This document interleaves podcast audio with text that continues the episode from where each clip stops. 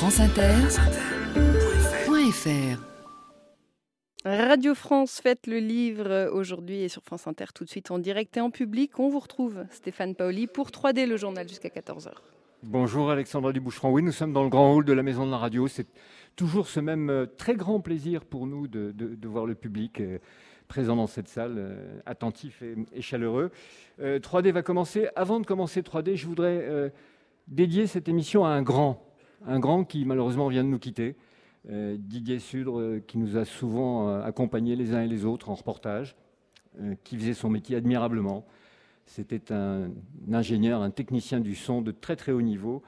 C'est quelqu'un que je ne peux, pas- dire que nous aimions beaucoup, que nous aimons beaucoup, et je tiens vraiment à lui rendre l'hommage qu'il mérite en, début d'émission, et de saluer tous ceux d'ailleurs grâce à qui on peut faire de, la radio. Alors aujourd'hui dans, dans ce grand hall, Bernard Quentin, Étienne Leroy, Stéphane Poitevin, Laurent Serin, euh, qui est chargé de production, c'est Benoît Guégou. Et au studio 521, parce qu'on est en même temps dans le hall, et puis il y a aussi un studio qui nous accompagne en parallèle, Henri Bérec et Vincent Godard. Merci à, eux, c'est euh, grâce à eux que France Inter arrive chez vous.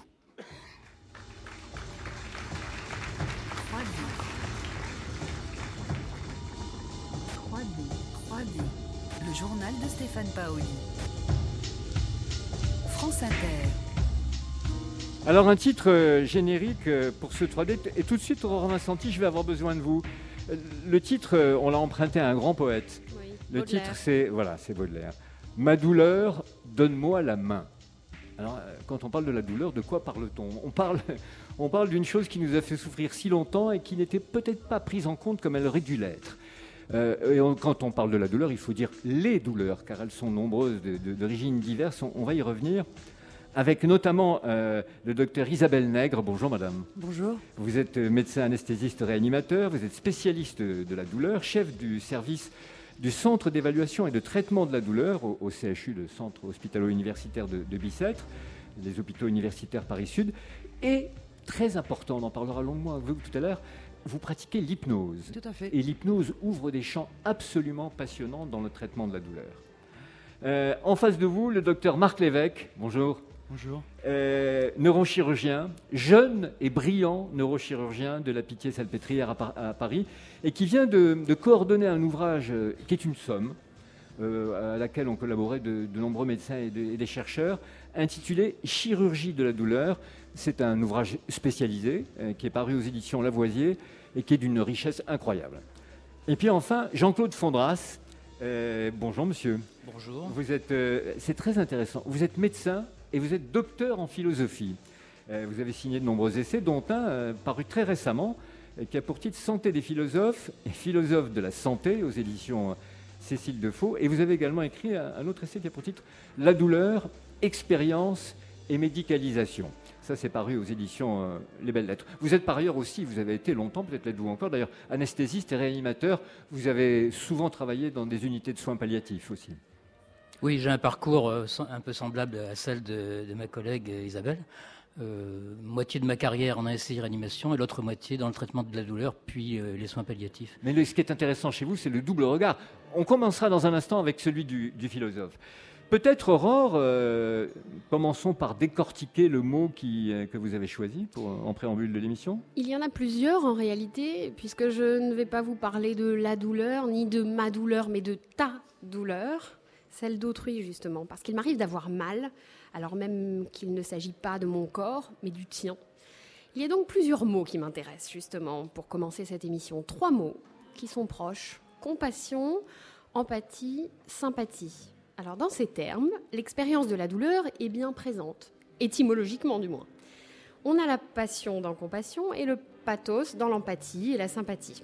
Alors avec la passion, c'est limpide. Le latin patior signifie je souffre. La passion désignait au deuxième siècle de notre ère le fait de subir, d'éprouver. Éprouver, c'est faire l'expérience dans son corps, dans son cœur, à travers ses sens.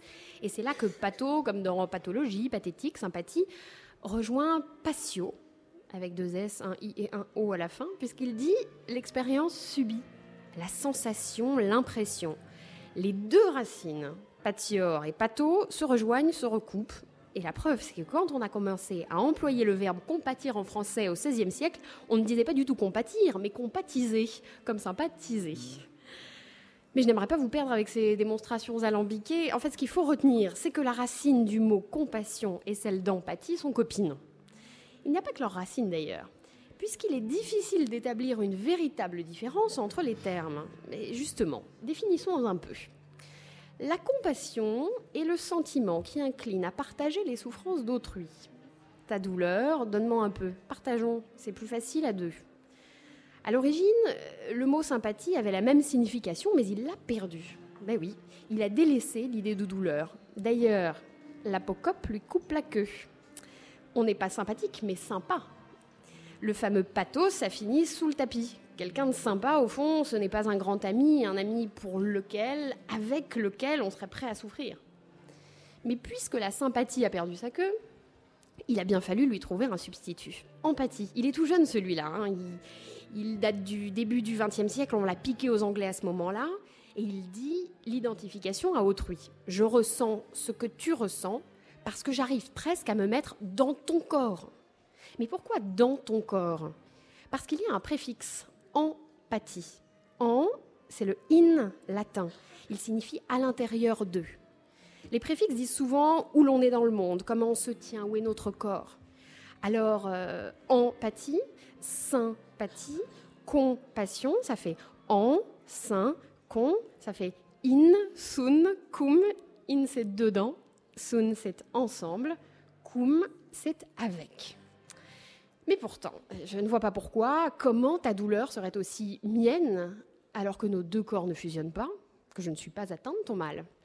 La clé, elle est peut-être dans un autre mot. Je l'ai prononcé un peu plus tôt, identification. Identique, idem en latin.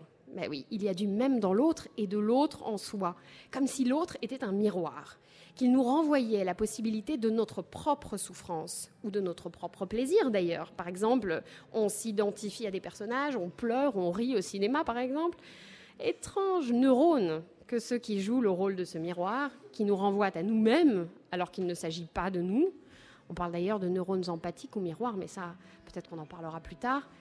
Alors, s'il fallait, sur des fondements étymologiques, différencier et hiérarchiser ces termes, empathie, sympathie, compassion, ben, je dirais que l'empathie l'emporte. La faute au préfixe en, in, parce que l'on se met littéralement dans la peau de l'autre. Et cela en dit long sur les frontières de notre corps, sur les limites de notre être. Alors nous avons commencé...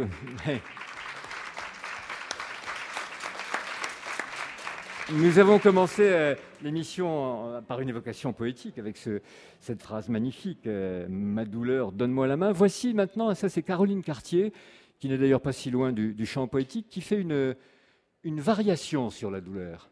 Toute cette séance, vous allez garder ce mot en tête amour.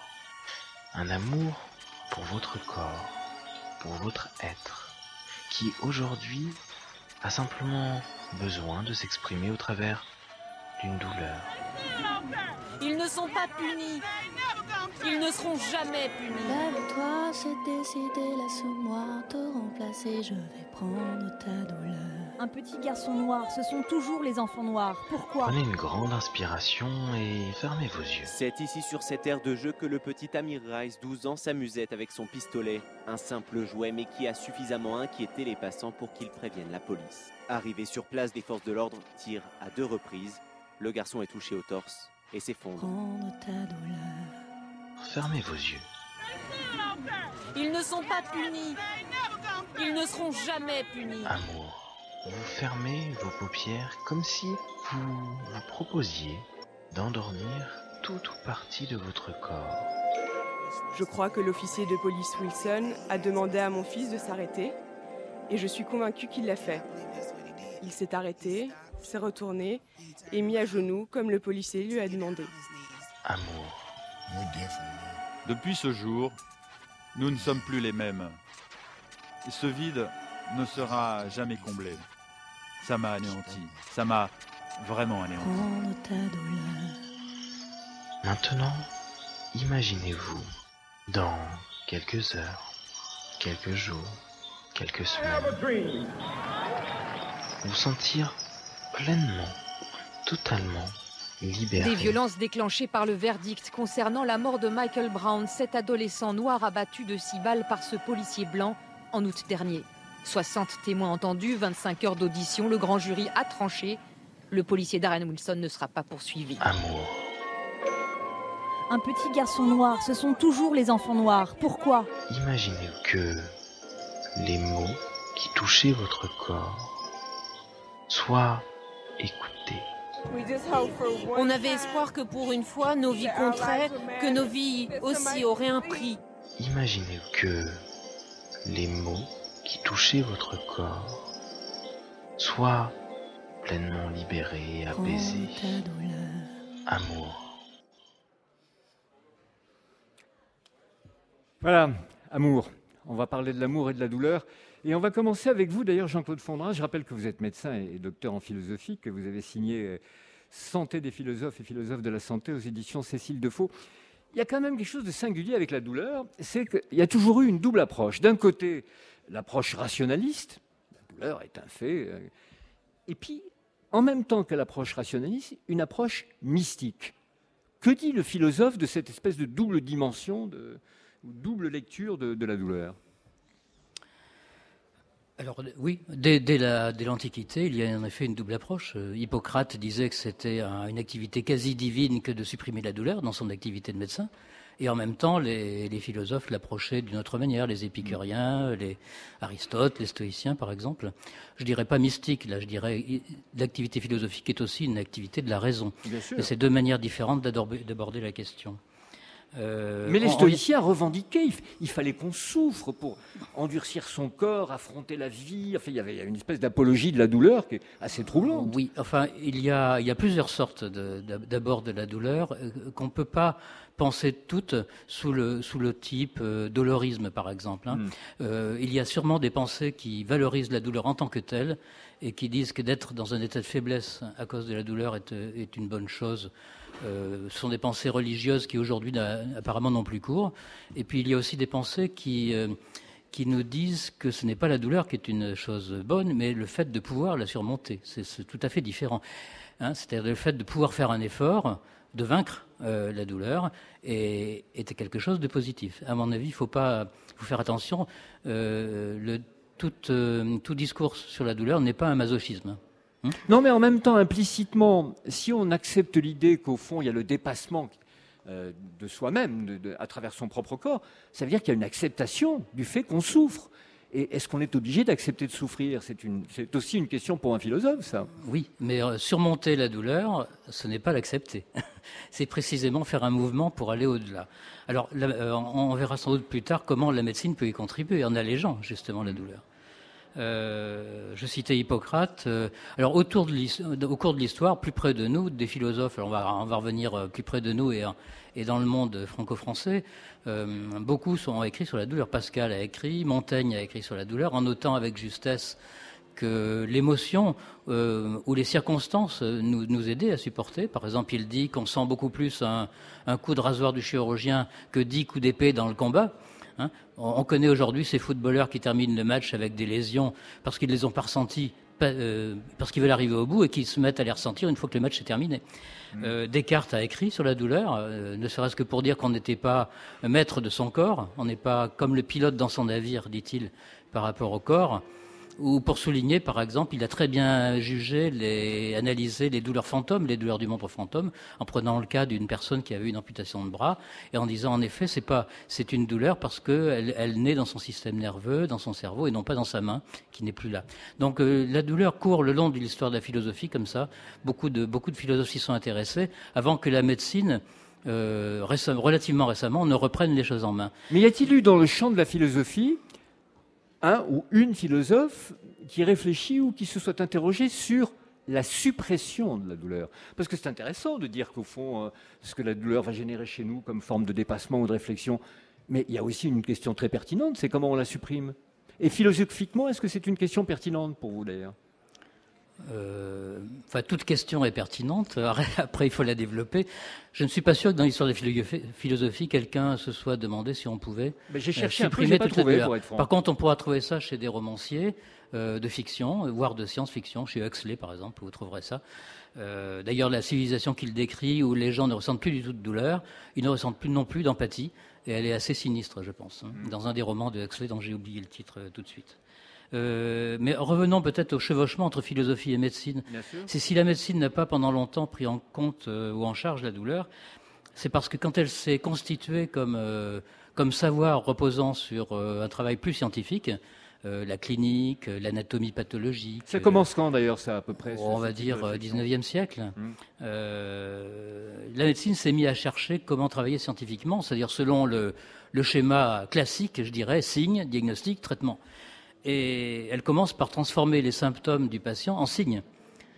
Et il est bien connu que le, médecin généraliste coupe la parole assez rapidement au patient qui vient le voir, qui vient le voir souvent pour une douleur qui est apparue quelque part.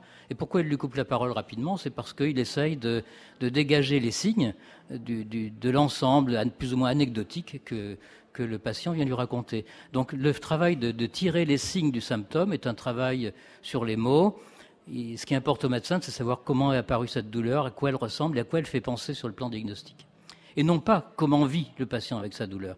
C'est-à-dire le, le médecin, dans un premier temps, euh, s'il fait une médecine un peu, sommaire, de type signe, diagnostic, traitement, va écarter le vécu du patient pour essayer de tirer ce qui est un signe d'une maladie. Et euh, pour lui, la maladie, c'est pas ce qui est vécu par le patient, c'est le diagnostic. D'ailleurs, euh, Xavier Bichat, qui est fondateur de l'anatomie pathologique, disait la maladie, c'est la lésion.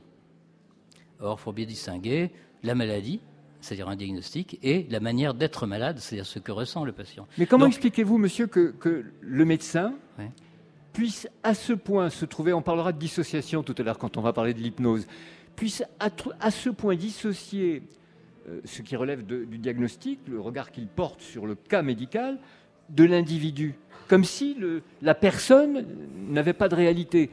Comment on peut expliquer ça? Car après tout, vous êtes, le serment d'Hippocrate, c'est l'un des plus beaux qui soit. vous êtes là pour nous sauver, vous êtes là pour nous guérir, vous êtes là pour nous prendre en compte. Mais sur cette question de la douleur, une incroyable et presque une inexplicable divergence pendant très longtemps. Oui, je vous donnerai un autre exemple encore plus spectaculaire. Il y a eu euh, autour des années 1840 par là un débat à l'Académie de médecine sur euh, les premiers pas de l'anesthésie. Et Velpo, celui, le chirurgien, euh, connu, euh, la, bande Velpo, hein, vous connaissez, euh, défendait l'anesthésie. Trousseau, qui lui était physiologiste et médecin, a dit pendant cette séance de l'Académie, mais qu'un patient souffre plus ou moins, en quoi cela intéresse l'Académie? Voyez, du, point de vue du savoir théorique, c'était pas intéressant. Et je pense qu'on a traîné ça pendant longtemps. La douleur, c'est intéressant pour faire le diagnostic, c'est intéressant pour suivre l'évolution de la maladie, mais en soi, euh, comme disait Trousseau, c'est pas intéressant. Par contre, Velpo, qui était au contact des patients, lui, comme chirurgien, trouvait ça euh, quand même intéressant de, de, pouvoir travailler sans susciter la douleur. On est loin, Aurore, de, l'empathie, de la compassion, pour reprendre les, mots que vous aviez euh, choisis en commençant. Oui, très loin. Il y a comme une, désincarnation de, cette douleur. On n'est plus dans, la chair quand on, on la dissocie à ce point-là. C'est intéressant de voir à quel point euh, elle est abordée comme une question quasiment abstraite, en dehors de la chair, alors qu'en réalité on souffre. Oui. Euh, le problème, c'est que pour faire son travail euh, de diagnostic, de mise en place d'une thérapeutique, le médecin doit bien, en somme, déconstruire hein, à partir du récit du patient. il doit faire ce travail d'analyse. Le problème, c'est qu'il faut qu'il reconstruise après et qu'il replace et le diagnostic et son traitement dans la vie globale du patient. Et là, il retrouvera la prise en charge de la douleur. Il ne faut pas faire un travail de déconstruction sans faire un travail de, reconstruction de la personne entière. Mais il y, a un, personnage dont la silhouette est très très présente dans le pardon dans le livre euh, qu'a organisé le qu'a dirigé le docteur Lévesque. C'est euh, Monsieur le Riche. Et je vais vous citer une phrase de le Riche qui m'a beaucoup frappé. Méfions-nous, dit-il, de toutes les philosophies. Lorsque la douleur devient intense, lancinante et persistante, aucune philosophie, aucune foi n'apaise. Il n'y a qu'une douleur que l'on supporte, c'est celle des autres. Signé le riche. C'est magnifique. Oui, oui, tout à fait. Mais ça a changé les choses qu'il ait dit ça ou pas? Ah bah, le riche a été un pionnier, euh, euh, c'est certain, et je pense que euh, notre notre Ah bah, pas confrère, hasard en- notre en- confrère en est, du l'héritier de oui. cette tradition de, de reprise en compte de la douleur. Le riche a été complètement un pionnier, en effet. Mais alors, une chose qui m'a qui m'a sidéré, pour ne pas dire euh, un peu dérangé quand même quand je l'ai lu, études de médecine au minimum 8 ans. Dans ces 8 ans, je lis que 20 heures sont consacrées à la lutte contre la douleur. 8 ans et 20 heures, ça fait une grosse différence, non? Il ne faut pas l'oublier, c'est tout. Il ne faut pas oublier ce qui s'est dit pendant les 8 heures. Ouais, ça, j'ai- il faut être très attentif, si j'ai bien compris. Non, il faut s'intéresser aux, aux patients, c'est tout. Les- En tant que tel. Que, que dit le philosophe que vous êtes, qui est en même temps médecin, sur le fait que désormais la douleur est une priorité?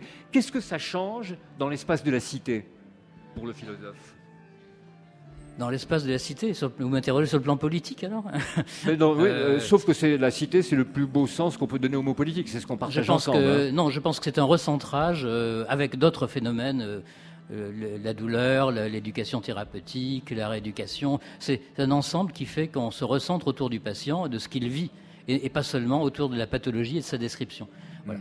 Le médecin doit être un scientifique, mais il doit au- aussi euh, prendre en charge la, enfin, apporter sa pierre à la prise en charge plus globale, plus globale du, du- du malade dans, dans sa personne. Et c'est ce retour à la personne qui est traduite par l'intérêt dans l'intérêt pour la douleur, entre autres phénomènes. Aurore, un, mot ou, d'autres, ou plusieurs d'ailleurs, que, vous auriez noté déjà dans ce début d'émission? Il y a plutôt quelque chose qui me frappe, c'est cette dissociation entre la personne dont vous parlez et, et son corps, sa douleur. Et en fait, on la retrouve, cette dissociation-là, dans un terme qui m'a toujours frappé, qui est psychosomatique. Découpe les deux. Dire psychosomatique, mettre un trait d'union entre les deux, c'est quand même les séparer l'un de l'autre, le corps et l'esprit. Soma, c'est le corps, psycho, c'est, euh, disons, euh, plutôt le sujet. Et ce serait réducteur que de parler d'esprit ou d'âme. Mais il y a une véritable séparation, une dissociation jusque dans le langage. Donc, euh, est-ce que finalement, il ne faudrait pas cesser de parler de psychosomatique et envisager le corps et le sujet, son esprit, comme un tout? Oui, on a beaucoup de mal avec ça. Alors beaucoup de mal parce que je pense que spontanément nous sommes tous dualistes, c'est-à-dire spontanément nous pensons tous que ce qui est mental n'est pas physique et ce qui est physique n'est pas mental. Parce que spontanément, nous- quand nous pensons, nous ne voyons rien bouger. C'est pas dans l'espace, c'est pas matériel. Euh, et puis on est l'héritier du cartésianisme aussi, hein, qui nous a dit que la substance pensante et la substance étendue, le corps, c'était pas la même chose. Alors ça se traduit dans nos comportements, dans nos interprétations. Par exemple, il y a deux sens au mot c'est dans la tête. Hein, Quand on dit à quelqu'un vous n'avez rien, c'est dans la tête, il le prend mal, il a raison. Euh, et s'il a vrai, s'il sent une douleur dans son corps, mais que les médecins n'ont rien trouvé sur le plan de la biologie, sur le plan de la radiologie, et qu'on lui dit c'est dans la tête, et, et pour lui c'est une violence, et il se demande mais alors je suis responsable de ma douleur ou c'est une illusion, mais qu'est-ce que ça peut être une illusion de douleur? Ça n'a pas de sens. Quand on a mal, on a mal, on n'est pas dans l'illusion. Et puis il y a un deuxième sens assez dans la tête que peut-être le ne- neurochirurgien va nous développer tout à l'heure, qui est bon à chaque état mental correspond probablement, quel que soit ce qu'on en pense sur le plan métaphysique, correspond probablement à un état cérébral, un état du corps, hein, parce que le cerveau c'est un morceau du corps.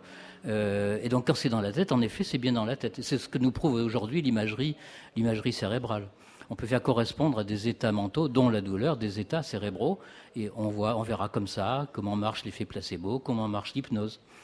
Et dans cette dissociation qui nous est spontanée, qui a été renforcée par certaines philosophies dualistes, en particulier le cartésianisme, nous nous, nous, nous aide pas à penser. Voilà, on va dire qu'elle nous aide pas à penser l'unité de la personne et l'unité du corps. Alors, puisque vous nous ouvrez la porte, euh, docteur Fondras, puisque c'est dans la tête, allons-y. Euh, et c'est le docteur Marc Lévesque qui va nous, nous y conduire. Euh, Vous êtes donc neurochirurgien à la Pitié-Salpêtrière et vous avez coordonné cette, cette somme, euh, je ne peux pas dire autre chose, Chirurgie de la douleur, qui vient de paraître là, il y a 48 heures aux éditions euh, Lavoisier. Docteur Lévesque, une chose importante d'abord, on, s'est interrogé sur le, fait que la douleur a été prise en compte très tard. Mais c'est très important la douleur. C'est un signal d'alarme au fond. hein. Ah ben, c'est fondamental. C'est fondamental. D'ailleurs, les patients, parce qu'on peut parler de patients, les, les personnes finalement qui, qui sont démunies de ce système d'alerte se mettent en danger euh, très facilement. Il y a des maladies qui, euh, qui euh, conduisent à une disparition totale de la Il y a douleur des maladies congénitales qui font qu'on ne ressent pas la douleur. Elles, elles sont rarissimes, mais dans ces maladies, vous pouvez Et d'ailleurs, je pense à, l'image que vous avez utilisée pour illustrer l'émission là sur Internet, où on voit ce, pied qui est sur le point de s'enfoncer sur un clou. Et une anecdote, un petit garçon euh, au Canada n'arrivait pas à retirer sa chaussure. Et puis sa maman vient l'aider. Il tire, il tire. Sur... Et en fait, il n'arrivait pas à retirer la chaussure parce que le petit garçon est marché sur un clou. Le même clou que l'on voit sur le site. Tout simplement, ce garçon ne ressentait pas du tout la douleur. Et de la même façon, si ce petit s'était assis sur une plaque chauffante, le seul moment où il aurait été alerté de danger, c'est au moment où il aurait senti une, odeur de, cochon grillé dans la, pièce. C'est pour dire que la douleur est fondamentale pour euh, finalement euh, prendre en compte les dangers de, l'environnement. Donc c'est un signal, un signal d'alerte, mais qui dans des maladies très rares peut, disparaître, ou même par exemple dans, le, dans certaines formes de, diabète, où on peut devenir insensible à, la douleur. Alors il y, a eu une étape tout à fait euh, intéressante, jusque dans les années 60 au fond, euh, on parle du circuit de la douleur comme on parlerait d'un circuit automobile un peu. C'est-à-dire qu'on on, se demande si en coupant un nerf, on ne va pas arrêter la douleur au fond. Hein. C'est un petit peu la... Je schématise sûrement, mais c'est un petit peu la démarche quand même. C'est exactement ça. Et en fait, on peut prendre, bon, puisqu'on est devant un micro, l'exemple du micro. Donc là, je suis en train de parler, et puis les, les auditeurs qui sont derrière leur poste de radio entendent le message qu'on est en train de leur délivrer. Donc c'est pareil avec le, la, douleur. le, fil, le nerf va les délivrer un message, un message nociceptif. Mais finalement, quand on y réfléchit, les choses sont beaucoup plus complexes. Et pour filer un peu plus cette métaphore du, de mmh. la radio et du micro, euh, bah, finalement, on s'aperçoit qu'au fond de la salle, on a un ingénieur du son. Tout à l'heure, vous parlez de, M. Didier Sûr, qui nous a quittés. Et l'ingénieur du son, c'est un petit peu euh, comme notre cerveau. Il va euh, inhiber certains bruits, il va augmenter certains autres, de façon à ce que le message utile, c'est-à-dire le message nociceptif, si on reprend l'exemple euh, de la douleur, puisse être audible. Donc, il va réguler en quelque sorte le système. Donc il va amplifier certains, certains, comme là par exemple, on a un bruit de fond. Euh, Parce qu'on est dans le grand hall de la maison de la radio, il y a en même temps un orchestre qui est pas très loin, il y a, il y a ce bruit, euh, mais c'est le bruit de la vie dans la radio, ça. Hein. Tout l'art de l'ingénieur du son, c'est de faire en sorte que de mettre en valeur ce qui doit être, euh, ce qui doit être dit. Et c'est pareil pour notre corps. Notre corps fait en sorte de bien mettre en valeur le message douloureux en inhibant certaines composantes de la douleur et en exacerbant certaines, certaines autres. Alors quand par exemple, si je prends toujours l'exemple du micro, si je me mets, et c'est le cas lorsque notre organisme ou nos nerfs euh, peuvent être détruits, euh, peuvent être abîmés comme les nerfs. Et eh bien finalement, à un moment donné, ce travail d'inhibition ou bien d'exacerbation ne, peut plus être, euh, ne peut plus être produit. Et pour, toujours poursuivre avec cet exemple, c'est comme si je, grignotais le, fil du micro, c'est comme si mon air était endommagé. Bah, l'ingénieur du son bon dirait parce qu'il y aurait des grésillements, il y aurait du larcène. Attendez, parce que c'est ce qui se passe dans certains types de douleurs, notamment les douleurs neuropathiques. Moi, j'aime bien que vous preniez l'image de la radio, mais j'ai envie de, prendre, me mettre un peu à votre place. Vous êtes le neurochirurgien, vous êtes au bloc opératoire, vous êtes devant un cerveau humain. Comment vous faites? Comment vous faites, puisque après tout, l'ingénieur du son, là, du coup, c'est vous c'est vous qui devez trouver l'endroit où la régulation ne se fait plus. Quels sont les outils qui sont à votre disposition pour savoir que dans ce paysage inouï qui est un cerveau humain, c'est là que ça se passe et que c'est là qu'il faut intervenir? Alors, on a eu dans l'histoire la première possibilité, comme vous l'avez évoqué, c'était de couper le nerf. Couper le nerf, voire à certains moments couper une partie de la moelle épinière, voire faire des lésions au niveau cérébral. Et on s'est aperçu, et, le riche dont on parlait tout à l'heure l'a très bien dit, que la douleur fuyait le bistouri. Tout simplement parce qu'en même temps qu'on se débarrassait de la douleur, on se débarrassait également de certains systèmes qui venaient l'inhiber. Et aujourd'hui, toute la révolution euh, autour de la douleur dans le domaine de la chirurgie, c'est finalement venir consolider ce système, venir exacerber ce système qui vient inhiber la douleur. Et donc on s'appuie sur ce système, que ce soit au niveau de la moelle épinière, mais également au niveau du cortex, ou même plus en profondeur au niveau du thalamus pour utiliser ce système inhibiteur pour bloquer une douleur que l'on n'arrive plus à bloquer avec les médicaments, avec les thérapies non pharmacologiques. Mais quand vous dites système, on est là aussi c'est une question vertigineuse parce que le cerveau est un système d'une complexité extraordinaire. Est-ce que vous voulez dire que vous avez une approche systémique, c'est-à-dire de considérer qu'il faut prendre en compte l'intégralité du cerveau pour comprendre ce qu'il en est de cette douleur-là plutôt que d'une autre? Bah, Vous mettez le, doigt sur un point essentiel. Effectivement, la douleur, c'est euh, une expérience euh, sensorielle, mais également une expérience émotionnelle.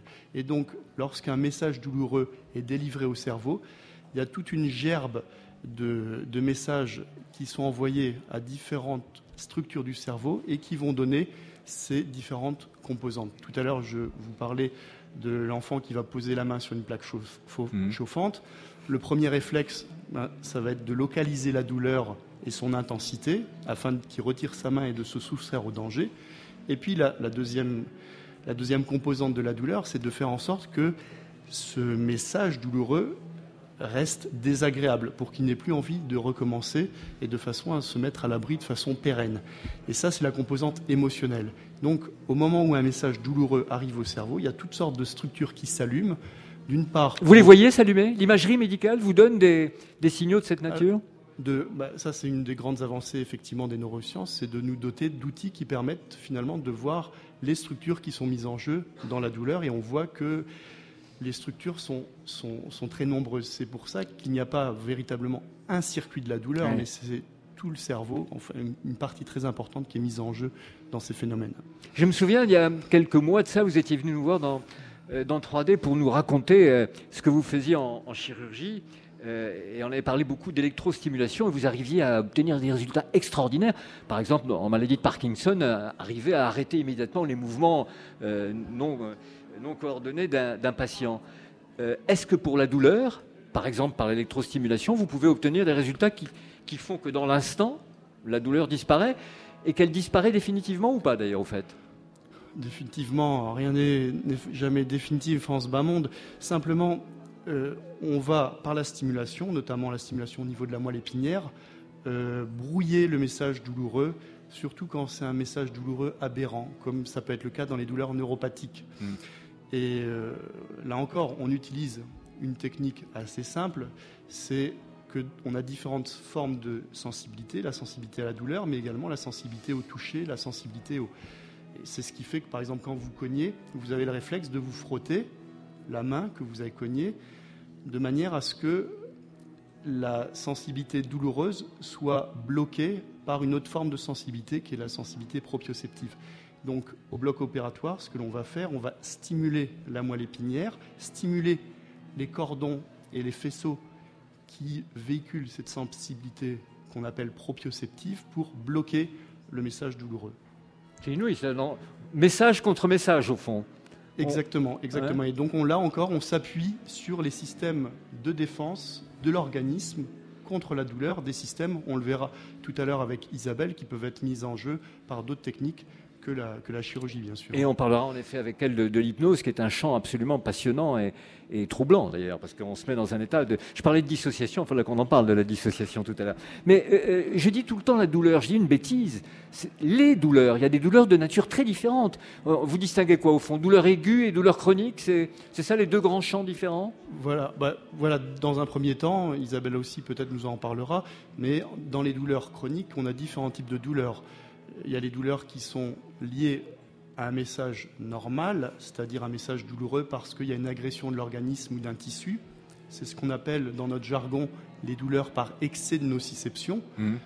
Euh, et puis, il y a des douleurs beaucoup plus difficiles à juguler qui sont les douleurs neuropathiques. C'est euh, les douleurs auxquelles je faisais allusion si euh, je me mets par exemple à grignoter le, fil du micro et que notre ingénieur du son va avoir du. Il n'est pas d'accord là, il, est en train de vous dire. Du, larcène, et des grésillements. Eh bien, même si il n'y a plus de message douloureux, parce que le nerf, parce que le fil électrique a été endommagé, eh bien il y a des, des messages aberrants. On appelle ça l'hyperalgésie ou l'allodynie, c'est-à-dire des sensations très désagréables qui sont provoquées par des stimuli, des stimuli qui ne le sont pas. C'est voilà les deux types, on va dire, de douleurs euh, qui nous, euh, qui nous occupent. Et comment la mesurez-vous? Parce que on, nous sommes très nombreux à un moment donné de notre vie d'avoir été confrontés à des douleurs de nature diverse. Et on voit toujours un médecin qui s'approche, qui, qui, nous dit Alors vous avez mal comment? Un peu Beaucoup? Allez, dites-moi entre 1 et 10 combien vous avez mal. Est-ce que ça suffit pour évaluer la douleur, ça, entre 1 et 10 Est-ce que d'ailleurs nous sommes capables, nous, souffrant, éprouvant la douleur, de la mesurer de façon euh, efficace Alors, la, douleur ne se prouve pas, elle s'éprouve. C'est dans, le, dans, le, livre de, Jean-Claude Fondras. Et effectivement, je ne me souviens plus de qui est cette citation. Euh, lorsque vous êtes chez, votre médecin, vous n'avez pas à faire la preuve de votre douleur. Votre médecin doit, vous croire et c'est un, des fondamentaux de l'algologie, c'est-à-dire de croire la douleur, de croire le patient qui dit être euh, souffrir d'une douleur. Ensuite, il y a deux aspects. Il y a l'aspect quantitatif, ce que vous, auquel vous faisiez allusion en disant de 1 à 10. 0 euh, étant l'absence de douleur et 10 la douleur la pire que vous ayez jamais éprouvée. Mhm. Et puis il y a l'aspect, euh, j'allais dire, qualitatif, le type de douleur. Hein. Est-ce que ça vous gratouille? Est-ce que ça vous chatouille? Mais surtout, est-ce que ça vous brûle? Est-ce que ça vous tenaille? Est-ce que ça vous il y a tout un registre, tout un vocabulaire pour cerner au mieux la douleur et savoir si c'est une douleur qui est normale, c'est-à-dire qui est liée au fait que le système fonctionne bien et qu'il y a effectivement une épine irritative qui vient vous dire qu'il y a une agression, ou bien est-ce que c'est un message aberrant euh, lié au fait que les nerfs ou même, même le système nerveux central est lésé et là, c'est une information aberrante et c'est ce qu'on appelle les douleurs neuropathiques. Neuro hmm. pour euh, hépatique, la, pathologie du, neurone. Alors, vous savez, quand on parle de Marseille, souvent on parle toujours de tragédie d'être Kalachnikov. Eh ben, on va, là, on va rendre hommage à Marseille parce que euh, c'est une petite boîte à Marseille qui s'appelle IDEMED qui a mis au point un appareil dont je pense qu'il est très important pour vous, qui est le pupillomètre. Et le pupillomètre, il paraît que la pupille, c'est vraiment un aveu permanent quand, euh, quand il y a de la douleur dans, dans, l'histoire. La pupille dit tout. Effectivement, c'est un moyen parce que lorsqu'on souffre, il y a plusieurs systèmes qui sont mis en jeu. Et ça, ça on revient vers la, la, le petit mot d'aurore, le sympathique et le parasympathique. Et euh, ça permet puisque la pupille est sensible aux stimulations sympathiques et parasympathiques, d'avoir une idée effectivement de cette, de cette douleur. Et une chose encore, parce que le chirurgien est, un homme ou une femme d'ailleurs, pour qui le geste évidemment a une importance absolument prépondérante, il s'agit de notre vie. Et on peut imaginer que le geste prime sur tout le reste. Mais j'aime bien que l'idée qu'Aurore ait commencé avec ce, cette notion de compassion et d'empathie. comment vous mariez euh, l'exigence d'un geste qui est euh, tranchant avec euh, la nécessité de la compassion et de, l'empathie? Bah, Disons, c'est, j'allais dire, inscrit dans notre ADN de médecin, c'est le serment d'Hippocrate, guérir parfois, soulager souvent, consoler toujours. au-delà du geste, le chirurgien, et puisqu'il y a en chirurgie comme dans les autres de la médecine, on est confronté à l'échec, euh, l'empathie, euh, être en douleur avec est, primordial. Et on ne peut pas se contenter, surtout dans ce type de chirurgie, et, le riche l'a très bien, euh, l'a très mm. bien proclamé. Là, on ne peut pas se contenter d'être un technicien. Voilà. Sinon, surtout dans une approche aussi multidisciplinaire que la douleur. Aurore, pardon, je vous ai coupé la parole tout à l'heure, mais, il y a sûrement des mots qui, vous ont accroché. Hein. Oui, l'histoire de cette mémoire du corps, du message douloureux que le corps retient, m'a retenu mon attention. J'ai pensé à ces expressions euh, de la, ces expressions populaires de la langue courante. On parle de chat échaudé. Il y a bien l'idée d'une sensation, de quelque chose qui fait mal. Le chat, il a eu chaud, donc il craint l'eau froide après. On a en anglais une expression qui est similaire, euh, qui dit euh, once bitten, twice shy. Si j'ai été mordu une fois, la deuxième fois, euh, je serai plus timide. Il y, a cette mémoire-là du corps qui, qui, a retenu mon attention. Il y a autre chose, le mot inhibé. Tout à l'heure, vous parliez de suppression de la douleur. Est-ce qu'on peut supprimer la douleur et est-ce que les philosophes en ont parlé de cette idée-là? Eh bien, dans le mot inhiber, justement, euh, il n'est pas question de, l'écraser, de la presser au maximum pour la faire disparaître. Il est question de la prendre avec soi, puisque dans inhiber, il y a aberrer, ça veut dire avoir, et in, le préfixe dont on a parlé tout à l'heure aussi, dedans. Donc, d'avoir à l'intérieur, de la prendre avec soi, il s'agit en effet de la retenir, mais non pas de, de l'écraser littéralement. Alors, cette douleur, qu'est-ce qu'on va faire avec ça? Ben, C'est vous qui allez nous le dire, docteur Isabelle Nègre. Je rappelle que vous êtes médecin anesthésiste réanimateur, que vous, êtes chef de service du centre d'évaluation et de traitement de, la douleur au CHU de, Bicêtre, qui est un hôpital universitaire, bien sûr, et, que vous pratiquez l'hypnose. Mais avant de venir sur ce sujet passionnant qu'est l'hypnose, l'anesthésie, c'est un moment toujours, on, le, on ne le dit peut-être pas suffisamment d'ailleurs, c'est un moment très important et j'allais dire assez critique dans une intervention chirurgicale, l'anesthésie. C'est pas rien une anesthésie. Ah oui, bien sûr. C'est euh, euh, d'abord euh, d'utiliser des produits qui sont très puissants pour donc altérer la conscience de la personne, produire une, une, analgésie et de la curarisation qui va permettre aux chirurgiens, alors pas les curarisation parce que il y a, pour, il y a du curare? Oui, donner aux chirurgiens euh, la possibilité euh, euh, de, travailler confortablement. Parce que si les muscles sont trop tendus, par exemple pour un abdomen, il ne pourra pas opérer.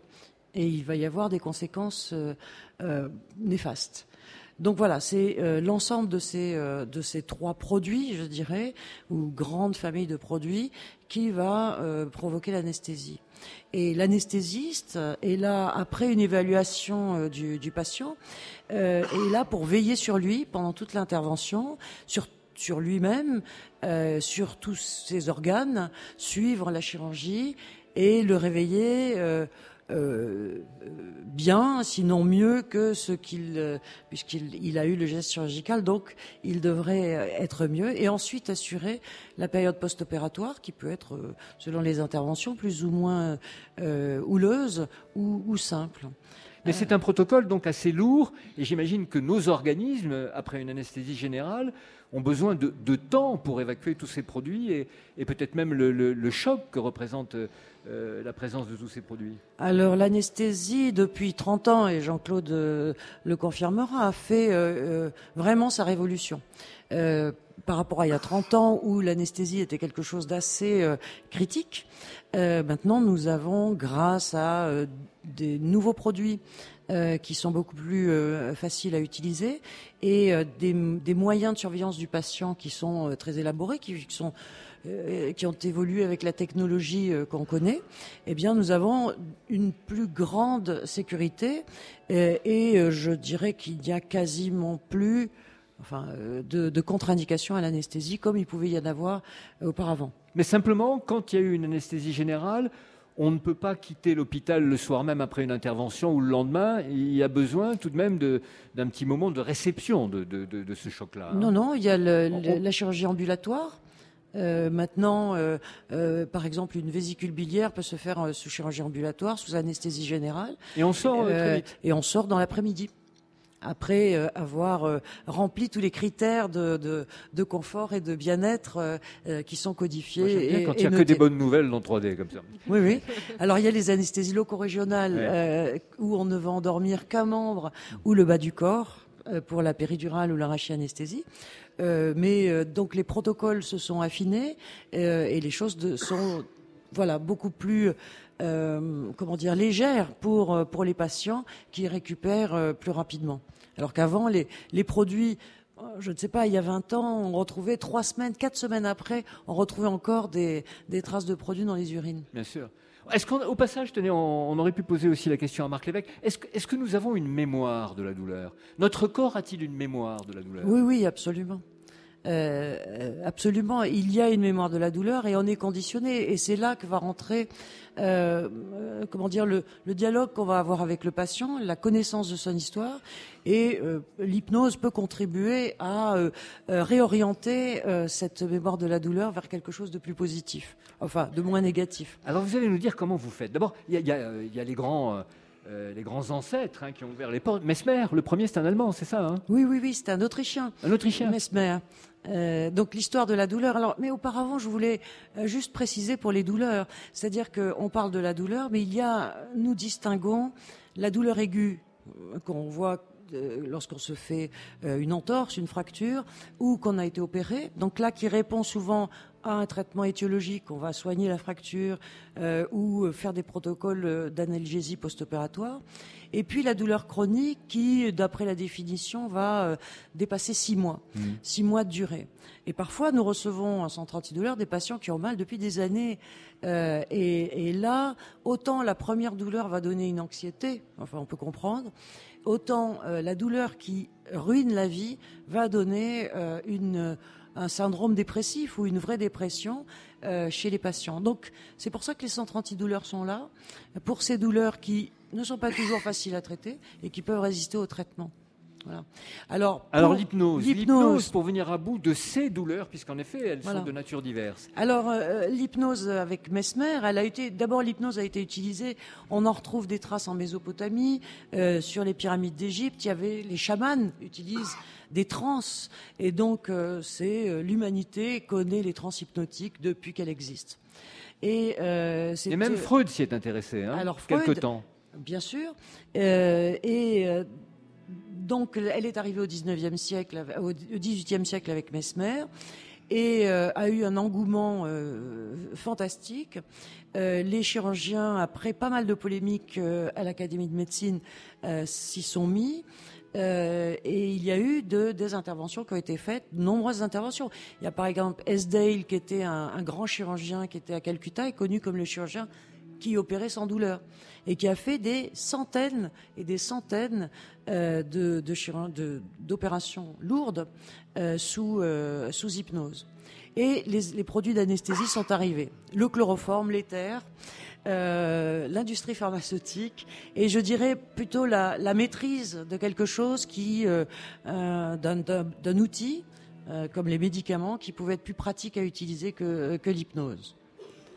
Et euh, donc euh, l'hypnose est euh, finalement revenue dans, dans la pratique récemment, dans, il y a une quinzaine d'années, une vingtaine d'années, en anesthésie, euh, puisque on a et en même temps c'était concomitant avec l'imagerie cérébrale.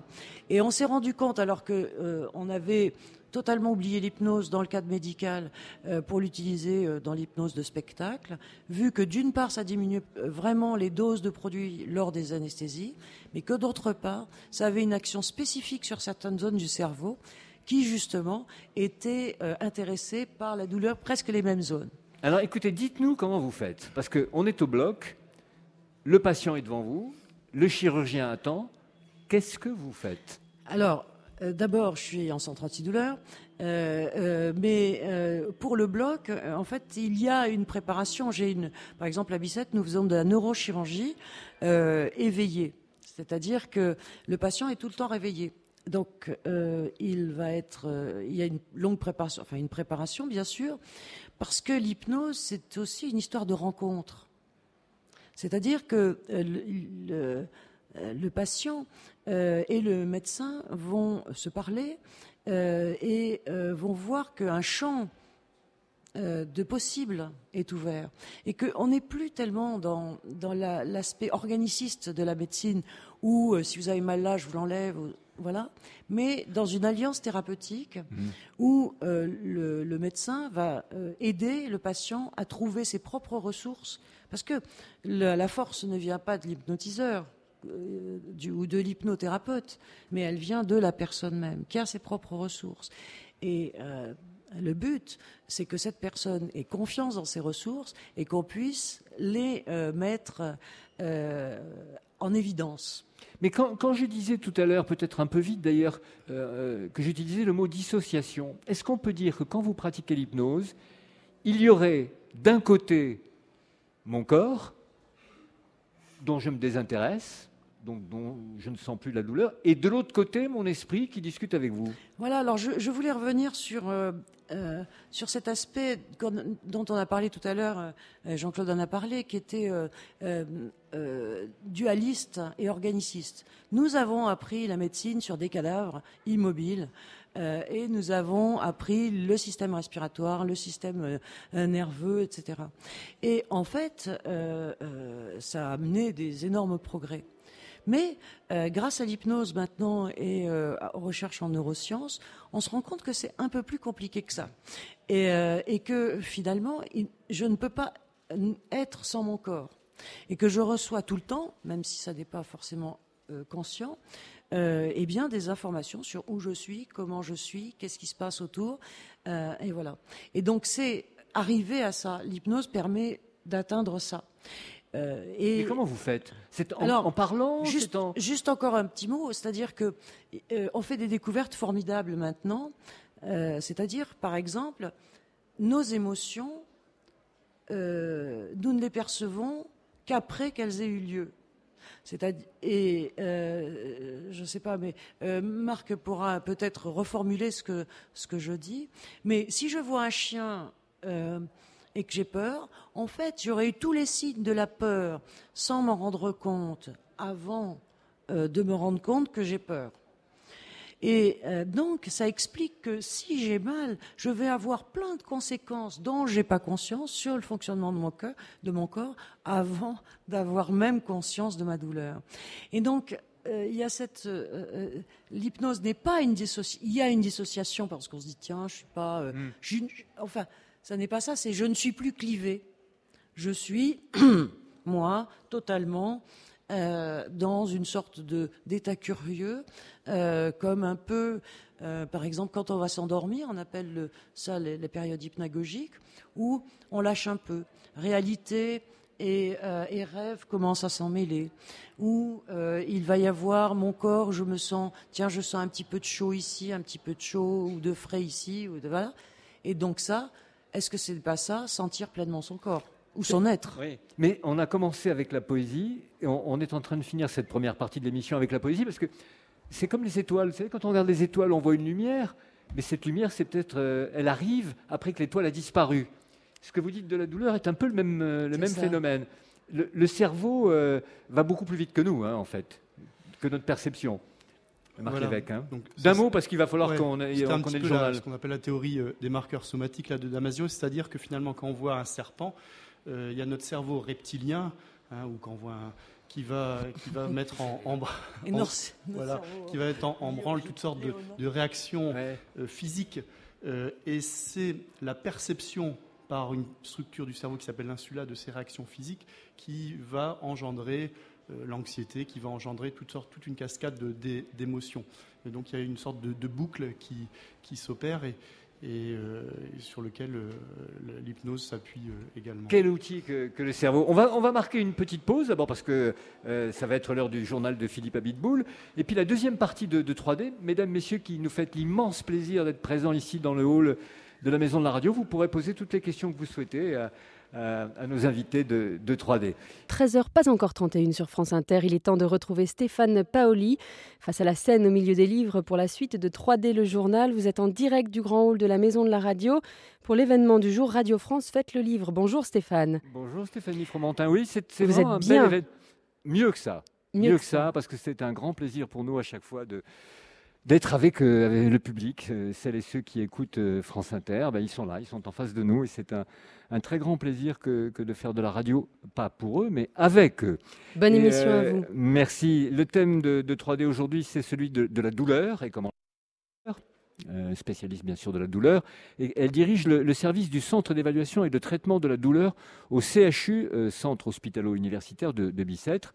et elle pratique également l'hypnose. Et on avait commencé de parler de l'hypnose dans la première partie de 3D, et nous allons poursuivre là-dessus, parce que c'est évidemment passionnant. Le docteur Marc Lévesque est là, neurochirurgien à la Pitié-Salpêtrière, et comme France Inter fête le livre, eh bien, on va aussi fêter le livre du docteur Marc Lévesque qui a pour titre Chirurgie de la douleur, qui vient de paraître là il y a avant-hier aux éditions Lavoisier. Et puis il y a là également avec nous le docteur euh, Jean-Claude Fondras, qui est médecin et qui est aussi docteur en philosophie et auteur entre autres d'un essai euh, réjouissant, Santé des philosophes et philosophes de la santé, qui est paru aux éditions Cécile Defoe. 3D se poursuit en leur compagnie et la vôtre. 3D. 3D. Le journal de Stéphane Paoli. Et toujours aussi avec Aurore Vincenti. Il y a plein de mots, Aurore, qui vous ont bien plu hein, depuis le début de, de 3D tout à l'heure. Oui, et puis une très belle image. Juste avant le journal, c'était le docteur Isabelle Nègre qui parlait euh, de l'état d'hypnose et qui disait qu'on n'était pas, qu'il n'était pas- question de dissociation, mais justement, c'était peut-être le moment où on était le moins clivé. C'était ce qu'on percevait. J'ai trouvé ça magnifique, cette idée d'une réunion possible, d'une union, d'une unité possible, là où on l'attend peut-être le moins. Voilà, un beau moment de poésie. alors, moment très important pour, pour nous, et puis j'espère pour vous, nous sommes ensemble dans le grand hall de la maison de la radio. Toutes vos questions ou commentaires euh, sont les bienvenus à partir de maintenant. Camille, qui, est- qui m'aide, Camille Blanès, qui m'aide à préparer l'émission, et, et- et Félicie euh, Balmel, qui est, qui est également euh, à la préparation de l'émission, sont là avec des micros. Vous leur faites signe et, et, on vous passe un micro et nous sommes ravis d'entendre vos questions. Oui, bonjour, merci. Euh, ma question s'adresse plus particulièrement aux philosophes euh, et euh, concerne donc le, le rôle des religions et notamment de la religion, des religions chrétiennes, qui me semble-t-il magnifient, ont toujours magnifié la souffrance. Et donc je voudrais savoir si ce n'est pas un frein à la prise en charge et à la lutte contre la douleur, à votre avis. Alors, c'est donc euh, Jean-Claude Fondras qui vous répond, madame. Alors c'est un des grands classiques. hein. c'est un des grands classiques. Alors il est certain qu'il y a eu dans l'histoire du christianisme, que l'histoire du christianisme a véhiculé des représentations de la douleur euh, comme étant euh, utile à la rédemption, etc. On a, on a ça, en effet. Euh, Et bon, puis cette présence quand même très forte de- du crucifié, de la croix. Oui, oui, oui. oui, oui. On a ça avec euh, un amoindrissement euh, dans, dans le monde euh, moderne puis contemporain. Je crois que les théologiens actuellement, enfin j'y connais rien en théologie, mais il me semble que les théologiens actuellement euh, regardent de manière critique ces interprétations-là. Euh, et je reprendrai là une, une phrase d'un d'un philosophe et théologien euh, contemporain qui a écrit sur la question de la souffrance en général et pas seulement de la douleur, euh, Bertrand Vergely, qui dit c'est pas c'est pas la souffrance qui donne du sens à la vie, c'est la vie qui donne du sens à la souffrance. Mm. Euh, et, et on ne peut pas évacuer, comme je le disais tout à l'heure, le- le- les, les philosophies qui parlent de la douleur et qui donnent un rôle éventuellement positif à la douleur ne sont pas toutes des masochismes. Il y a eu des masochismes. Il y a des philosophies religieuses qui nous disent que c'est quand l'être est complètement amoindri qu'il mesure la différence entre, entre soi et son créateur. Euh, Il y a des choses comme ça. Euh, mais il y a aussi des philosophies alors pré- pré-religieuses, par exemple dans la philosophie antique, euh, où, il y avait des croyances, mais pas à proprement parler de religion, qui, qui prennent les choses un peu, un peu autrement et qui nous disent que qu'on peut surmonter, supporter, surmonter. Et c'est là qu'il faut dissocier peut-être les deux mouvements dans la modernité.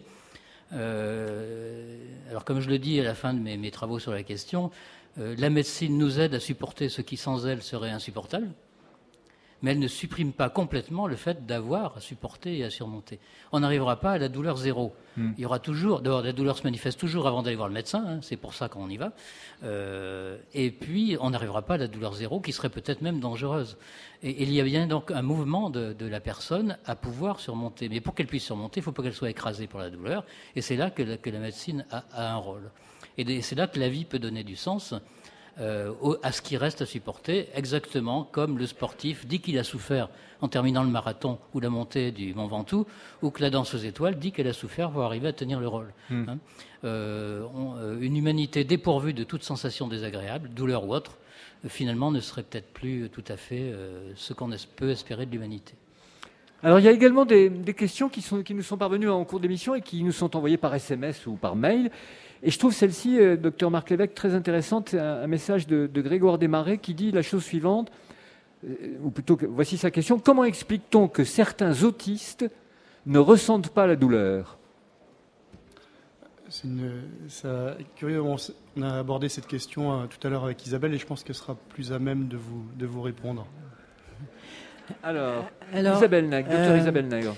Alors, euh, au préalable, il faut euh, parler d'une découverte qui a été euh, extraordinaire, qui d'ailleurs a été faite par hasard. Il s'agit des neurones miroirs. C'est-à-dire que si je vois quelqu'un qui va faire un geste avec une intention, par exemple, je prends la bouteille. Euh, donc j'ai l'intention de, prendre la bouteille et de boire. Eh bien, dans votre cerveau, les zones euh, euh, motrices et sensitives vont s'allumer comme si vous faisiez le geste. Alors ça renvoie, là peut-être Jean-Claude en parlera, mais au, par exemple à René Girard, c'est-à-dire et ça renvoie à la notion d'empathie, c'est-à-dire que si je vois quelqu'un qui souffre, eh bien, euh, je vais souffrir moi aussi. Euh, dans mes neurones vont, s'allumer, je dirais, euh, dans ce sens-là. Or, on a découvert que justement, les autistes avaient euh, une défaillance au niveau de ces neurones miroirs, qui ne sont pas localisés à un seul endroit, qui sont, euh, ça euh, Marc Lévesque précisera, mais qui sont répartis sur l'ensemble du cerveau. Et donc, les autistes ont une, donc une diminution de l'empathie parce que les neurones miroirs ne fonctionnent pas. Et ces neurones servent aussi, évidemment, vous l'avez compris, à l'apprentissage. tous les enfants imitent les grands, etc. Et on a mis ça en évidence. Et, alors, les autistes ont une, anomalie au niveau du nerf miroir.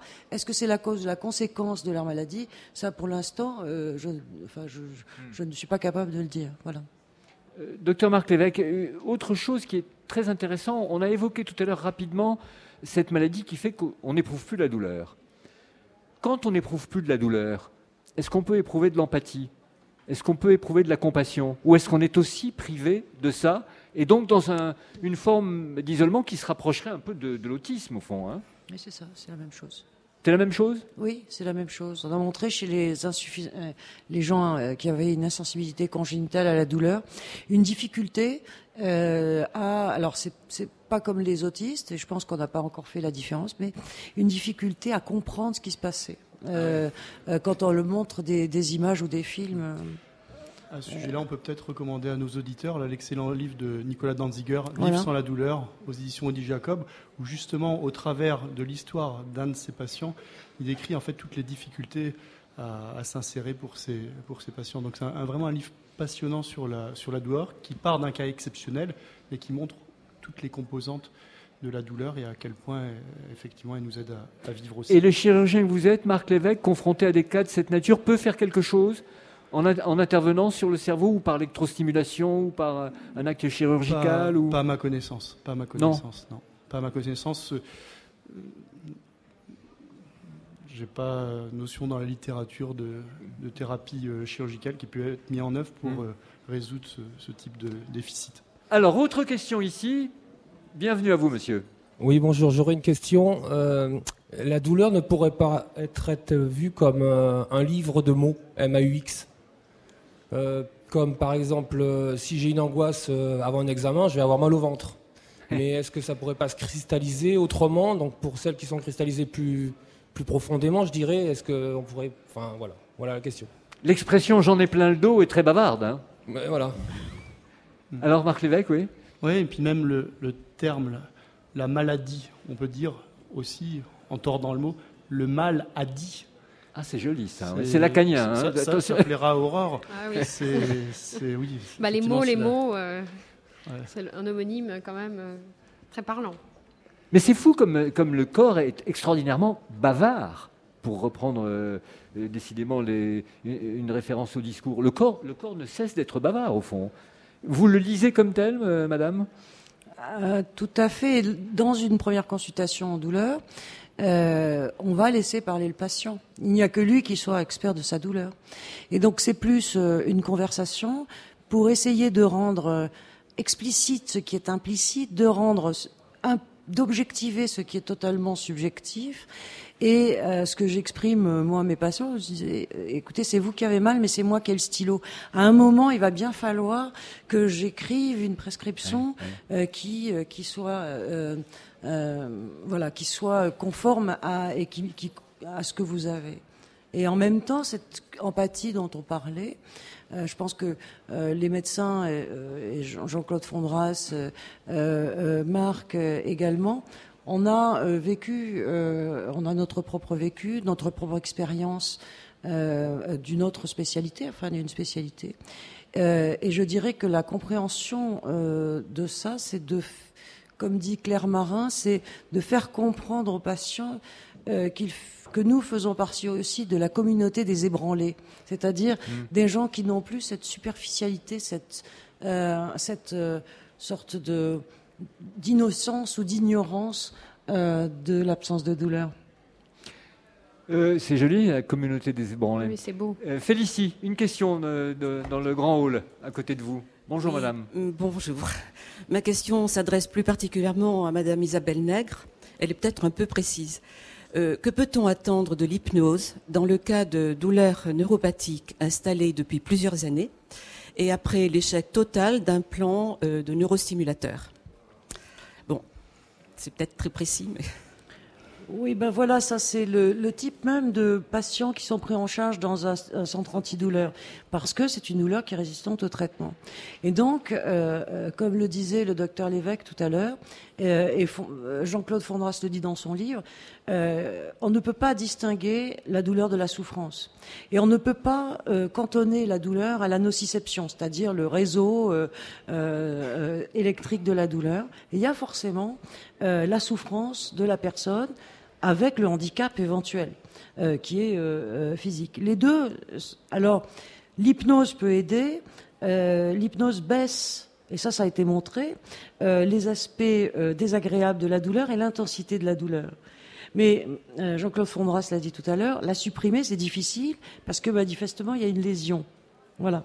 Donc c'est une aide et que le patient va s'approprier. C'est ça qui est important dans l'hypnose. Au bout de quelques séances, notre but c'est pas d'avoir une file d'attente euh, dans les hôpitaux, mais que le patient au bout de quelques séances ait compris le mécanisme et puisse se l'appliquer lui-même euh, dans n'importe quelle circonstance.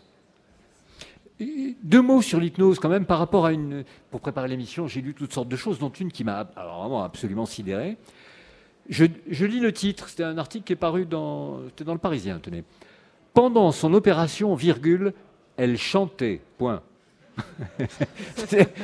oui, alors, euh, bien sûr, euh, si vous voulez, il y a cet aspect spectaculaire de l'hypnose qui est vraiment euh, intéressant. Je rapportais à Bicêtre, on, a, on fait de la neurochirurgie éveillée sous hypnose, et on a un jeune patient qui était styliste et qui a fait sa collection de chaussures sous hypnose, et il a même écrit, c'est incroyable, il a mis c'est dingue je dessine pendant qu'il m'opère le, cerveau. Alors, euh, voilà, c'est, euh, c'est-à-dire, c'est de se mettre. Euh, alors, vous appelez ça dissociation parce que, du coup, on n'est plus du tout dans un état habituel. Hmm. Euh, où on peut, euh, et là on peut faire abstraction de plein de choses euh, en faisant une focalisation sur tel ou tel détail, par exemple quand il décidait ses chaussures, ou bien la dame par exemple qui était totalement dans son champ et qui donc avait exclu tout le reste de la salle d'opération. Alors, vous comprenez bien que dans, ça se prépare. il faut connaître le patient, euh, et euh, euh, avoir une bonne dynamique dans l'équipe anesthésie et chirurgien et personnel du bloc opératoire. Et bien sûr, voilà, on peut. le patient, oui, il peut chanter, oui. Mais c'est même, en plus, l'hypnose est une aide extraordinaire pour le, le chirurgien dans certains cas très particuliers, par exemple la chirurgie des carotides, où il y a un moment très délicat dans l'intervention chirurgicale et où il est très important que le patient précisément soit réveillé, parce que c'est là que le chirurgien voit si euh, il y a le risque ou pas. Quoi, hein. Oui, oui, tout à fait. Alors, euh, pour la chirurgie de la carotide, pour la neurochirurgie, ou euh, en neurochirurgie, on, peut faire de la neuronavigation. Enfin, c'est sous neuronavigation, c'est-à-dire que le chirurgien va repérer l'endroit qu'il doit enlever et les limites de cet endroit. Et le patient a devant lui, de l'autre côté du champ opératoire, un diaporama et doit répondre à des questions, reconnaître telle ou telle figure, faire des calculs, etc. Et dès qu'il se trompe, ah, le chirurgien donc euh, modifie la position euh, de, euh, de son bistouri. Et pour la carotide, c'est pareil, c'est-à-dire que si le cerveau n'est pas oxygéné, on va voir que le patient n'est pas des plus vraiment là, et à ce moment-là, adapter le geste à l'état du patient. C'est étonnant, non, de travailler dans des conditions pareilles, Marc Lévesque Faut-il rappeler que vous êtes neurochirurgien C'est étonnant et, parfois indispensable parce que lorsque l'on intervient dans des zones qu'on appelle fonctionnelles, c'est-à-dire qui sont responsables de la motricité, du langage, eh bien le, le tissu fonctionnel n'est pas forcément euh, identifié comme il peut l'être dans un, ouvrage d'anatomie mm. avec des couleurs différentes. C'est parfois la même couleur que du tissu tumoral. Et finalement, le, la participation du patient va nous dire jusqu'où il ne faut pas aller trop loin. Puisque quand il commence à, saccader son, discours, puis quand il commence à avoir des difficultés à prononcer des mots, à effectuer tel ou tel ah geste. Et, euh, et, en France, on a la chance d'avoir dans ce domaine des, des, pionniers au niveau euh, mondial euh, de ce type de chirurgie qui est extrêmement euh, spécialisé. Et ce qui est extraordinaire dans ce que vous faites les uns et les autres, c'est la, beauté, la grandeur de ce métier. C'est à chaque fois un cas d'espèce. C'est pas la douleur, c'est la douleur de chaque être qui arrive en face de vous, quoi. Et, vous, devez recomposer l'image pour chacun d'entre eux avec sa spécificité, son histoire, son émotivité. C'est du sur-mesure en permanence. Quoi. Tout à fait. Mais je voudrais préciser sur l'hypnose, c'est que, euh, encore une fois, ça n'est pas euh, l'hypnothérapeute qui a du pouvoir. Cette histoire de pouvoir médical, maintenant, euh, j'ai parlé tout à l'heure de l'alliance thérapeutique. C'est en fait mettre en évidence les ressources de chacun. Et tout le monde peut faire de l'hypnose avoir bénéficié d'une séance d'hypnose ou pratiquer l'auto-hypnose en cas de, de stress, etc. Mais il y a quelque chose de magique dans le mot hypnose. C'est peut-être pour ça que ça fait si peur. Il, y a, une dimension mythique, mythologique. Euh, le dieu hypnose qui est Hypnose, qui est le dieu du sommeil. Et puis, dans l'hypnose, enfin dans le l'hypnose, dans le sommeil, il y a des songes, il y a des formes. Et ça, c'est Morphée. Là, c'est là que l'autre dieu, un des mille fils d'hypnose, euh, intervient. Et donc, cette idée de transformation, de formes qui apparaissent. Euh, donc, on a ces deux aspects-là, la morphine et l'hypnose, qui interviennent dans cette dimension complètement mythologique. Ce qui fait que moi qui ne connais pas l'hypnose, par exemple, bah oui, je me dis c'est magique, euh, qu'est-ce que mm. c'est, c'est spectaculaire, c'est incroyable. Euh, mm.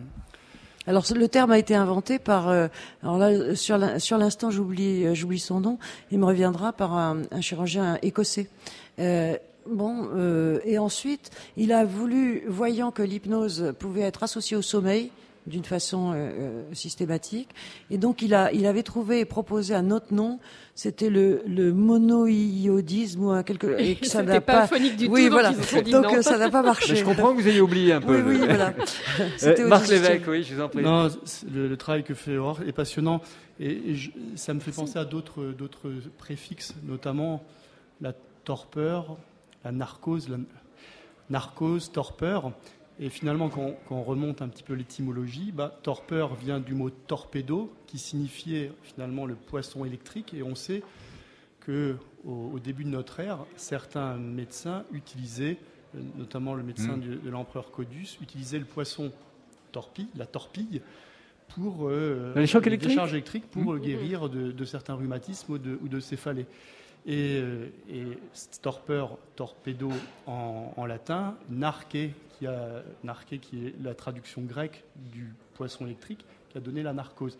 Et c'est curieux de voir qu'aujourd'hui, euh, le principe de l'électricité pour soulager certaines, certaines douleurs, de savoir que finalement c'était des principes qui avaient déjà été dégagés hein. euh, euh, il y a de cela 2000 ans. On, par, on remarquait, on parlait des piqûres tout à l'heure, les, les, grands savants atomistes, c'est Démocrite, c'est Lucrèce, c'est Épicure. Donc ils ont commencé tôt les génies. Hein. une question encore? Question sur l'auto-hypnose, la prise en charge des, douleurs chroniques je suis, euh, par euh, auto-hypnose, qui peut fonctionner très bien et qui se limite quelquefois à des crises d'angoisse de, la patiente qui, est, qui n'est plus capable d'arriver à l'auto-hypnose et qui, qui, est encore débordée par la douleur. Alors, enfin, votre, votre euh, expérience sur l'auto-hypnose et la prise en charge des pathologies, des, des douleurs chroniques euh, euh, euh, Oui, bien sûr. il s'agit d'un entraînement. ensuite, on peut effectivement être débordé par la douleur et, nécessiter un thérapeute qui va vous aider. Voilà. Et à ce moment-là, bien, on va, on va avoir des consultations ou un suivi beaucoup plus régulier. La, durée du suivi est très variable. Alors, autre question, tenez, qui, est arrivée par mail, qui est moins une question d'ailleurs qu'un témoignage fort. Euh, Evelyne, Evelyne euh, Mottemans. Je souffre, dit-elle, depuis près de 10 ans ou plus de fibromyalgie. Douleurs parfois insupportables, comme des coups de poignard ou des brûlures. Ajoutez à cela deux cancers, et j'élève mes enfants seuls qui n'acceptent pas cette maladie. Je me suis transformée, écrit-elle, en mur de douleur, jusqu'à ma rencontre avec le docteur Gignès et sa formidable équipe contre la douleur. Le travail est énorme, mais le mur se fissure. Jamais je ne pourrai assez remercier le docteur Gignès. Voilà. Bravo, docteur Gignès. Patrick Gignès, qui est de Ouais. Montpellier. Ouais, un remarquable euh, algologue. Voilà, très, très bon confrère. Et la, fi- la fibromyalgie, qu'est-ce que ça veut dire, la fibromyalgie? Alors la fibromyalgie, ça n'est pas une maladie, c'est un syndrome. On appelle ça le syndrome fibromyalgique. Quand les centres antidouleurs ont euh, ouvert, on a découvert des, patients euh, qui présentaient des symptômes qui étaient assez mal connus. Et donc pour pouvoir entre médecins parler de ces patients, il a fallu euh, bah, distinguer un ensemble de signes. Alors, qui associait euh, des douleurs musculaires, myalgie, c'est les douleurs musculaires, fibro, des douleurs tendineuses, et une fatigue, et très souvent, euh, plus préférentiellement des femmes. Et euh, donc voilà, nous parlons du syndrome fibromyalgique, qui est voilà un- une une atteinte de notre temps et qui est souvent associée à un stress important, mais qui n'a pas d'étiologie spécifique euh, en, en douleur. Euh, enfin, en termes de, de- de- d'anomalies euh, de- de- du système nerveux central, ouais, neurologique. Encore euh, une question dans le grand hall de la maison de la radio. Oui, bonjour, madame. Je, bonjour. Je me demandais, on a parlé tout à l'heure de la- l'anesthésie au sens large qui supprimait la perception de la douleur. En revanche, est-ce qu'on peut imaginer que les cellules, ou je ne sais pas quoi, je suis pas, euh, gardent mémoire de la douleur, qu'on ait plus sa perception, mais peut-être le corps garderait, comme on a vu tout à l'heure, le membre fantôme ou. c'est- C'est Damasio, ça Oui, alors effectivement, quand on parle du. Vous évoquez le, le terme de membre fantôme. L'idée, c'est que quand on a un membre coupé, il y a certaines informations qui n'arrivent plus au cerveau. Et donc le cerveau est, est- étant privé de ces, de ces données, euh, la nature ayant horreur du vide, il va plus ou moins euh, se réorganiser par les biais de la plasticité cérébrale et envoyer des, sensations un petit peu aberrantes. hein. L'équivalent euh, l'équivalent au niveau auditif, ce serait les acouphènes. hein. quand le nerf auditif est abîmé, il y a des informations qui n'arrivent plus au cortex auditif, et donc il y a des, sensations aberrantes qui sont, effectivement la plasticité cérébrale, à ce- de ce point de vue, peut euh, être, euh, peut mémoriser certains, certaines euh, altérations. Camille, aussi une question encore au premier rang? Monsieur, bonjour. Oui, Est-ce que, est-ce que l'engourdissement de la douleur a à voir avec euh, l'hypnose? Euh, L'engourdissement. Alors, euh, l'engourdissement, moi- c'est à la fois, si vous voulez, une baisse d'intensité, euh, puisqu'un engourdissement est euh, quand même une, euh, sensation assez euh, douce, je dirais, Euh, et euh, en même temps, certainement, la qualité de la douleur euh, se modifie, parce que quand, euh, on va dire, un engourdissement euh, d'un membre, euh, voilà, ça n'est plus de la douleur. Et donc là, on est entre la nuance entre la gêne et la douleur. D'accord Et c'est là que euh, les personnes peuvent avoir une gêne, mais qu'ils trouvent insupportable. Euh, voilà. c'est- Alors l'hypnose, bien sûr, peut agir là-dessus, oui. Encore une question, Félicie, de votre côté? Oui. une douleur dentaire, j'ai un- une rage de dents. Eh bien, euh, pour la supporter, je m'immobilise, j'arrête de bouger, et, et- et progressivement, ça s'engourdit et je le supporte.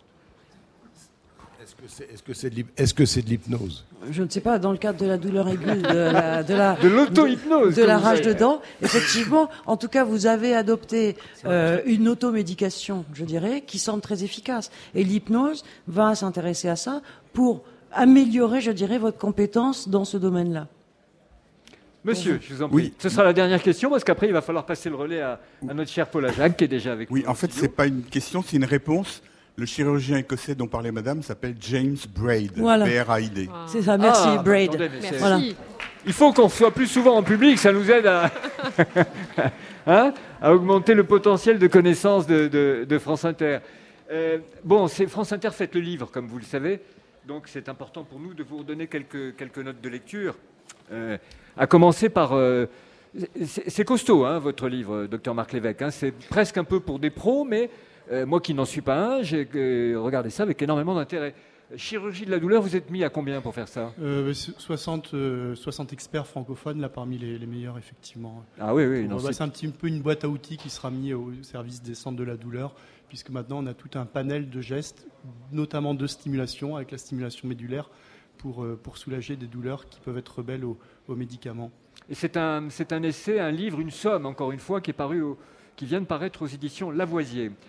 Pour le docteur Jean-Claude Fondras, il y avait un très bon papier de, euh, Maggiori, le, philosophe aussi, dans Libération sur votre livre, monsieur. Euh, votre livre a pour titre Santé des philosophes, phi- euh, philosophe de la santé, qui est paru aux éditions Cécile Defaux. Et puis également La douleur, expérience et médicalisation, qui est paru au- aux belles lettres. Si ça se trouve, d'ailleurs, en se baladant dans le grand hall, on va les trouver, vos, livres. Vous n'avez pas l'air euh, convaincu.